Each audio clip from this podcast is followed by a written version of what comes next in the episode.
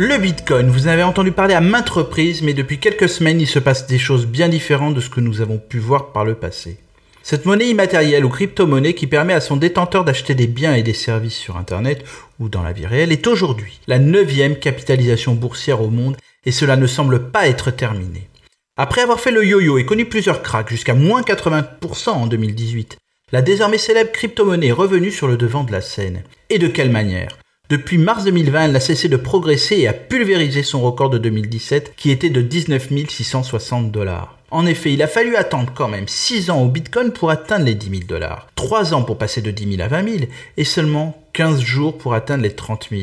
Et moins d'un mois plus tard, le Bitcoin a dépassé les 50 000 dollars. Vous le voyez, les 100 000 dollars sont donc pour bientôt. Certains, comme Olivier Ezrati, un consultant bien connu de la sphère numérique, le 1er avril dernier a sorti un livre blanc de plus de 800 pages sur le Bitcoin.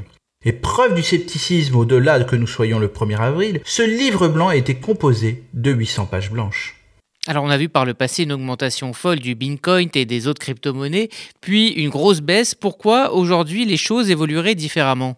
Eh bien, en décembre, la banque City, par exemple, a recommandé de vendre des actions de MicroStrategy à cause de, Dixit, ses achats agressifs de Bitcoin. Quand une banque conseille de vendre une action en général, celle-ci baisse ou stagne au mieux. En décembre, les actions de MicroStrategy valaient 300 dollars. Aujourd'hui, elles en valent 1150.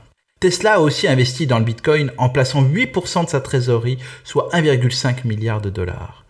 Mais l'exemple le plus frappant est la ville de Miami, qui pourrait investir elle aussi une partie de sa trésorerie dans le Bitcoin et va proposer en même temps à ses employés d'être payés dans cette crypto-monnaie.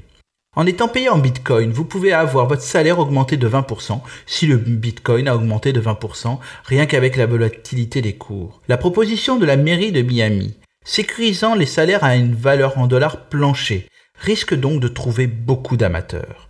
Vous voyez peu à peu le Bitcoin devient une sorte de valeur refuge, comme une forme d'or numérique. Nous assistons à une véritable démocratisation.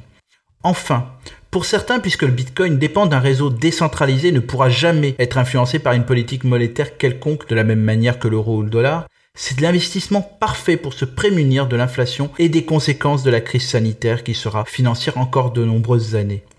La bulle Internet a explosé en 2000. Quatre ans plus tard, Google rejoignait Wall Street à 49 dollars l'action. Elle en vaut plus de 2000 aujourd'hui. La bulle du Bitcoin a explosé en 2018. Trois ans après, Coinbase, l'un des sites les plus utilisés dans les transactions et achats de crypto-monnaies, va rejoindre Wall Street. Vous le voyez, si ce n'est pas encore le cas, il serait peut-être temps de s'intéresser au Bitcoin. À la semaine prochaine!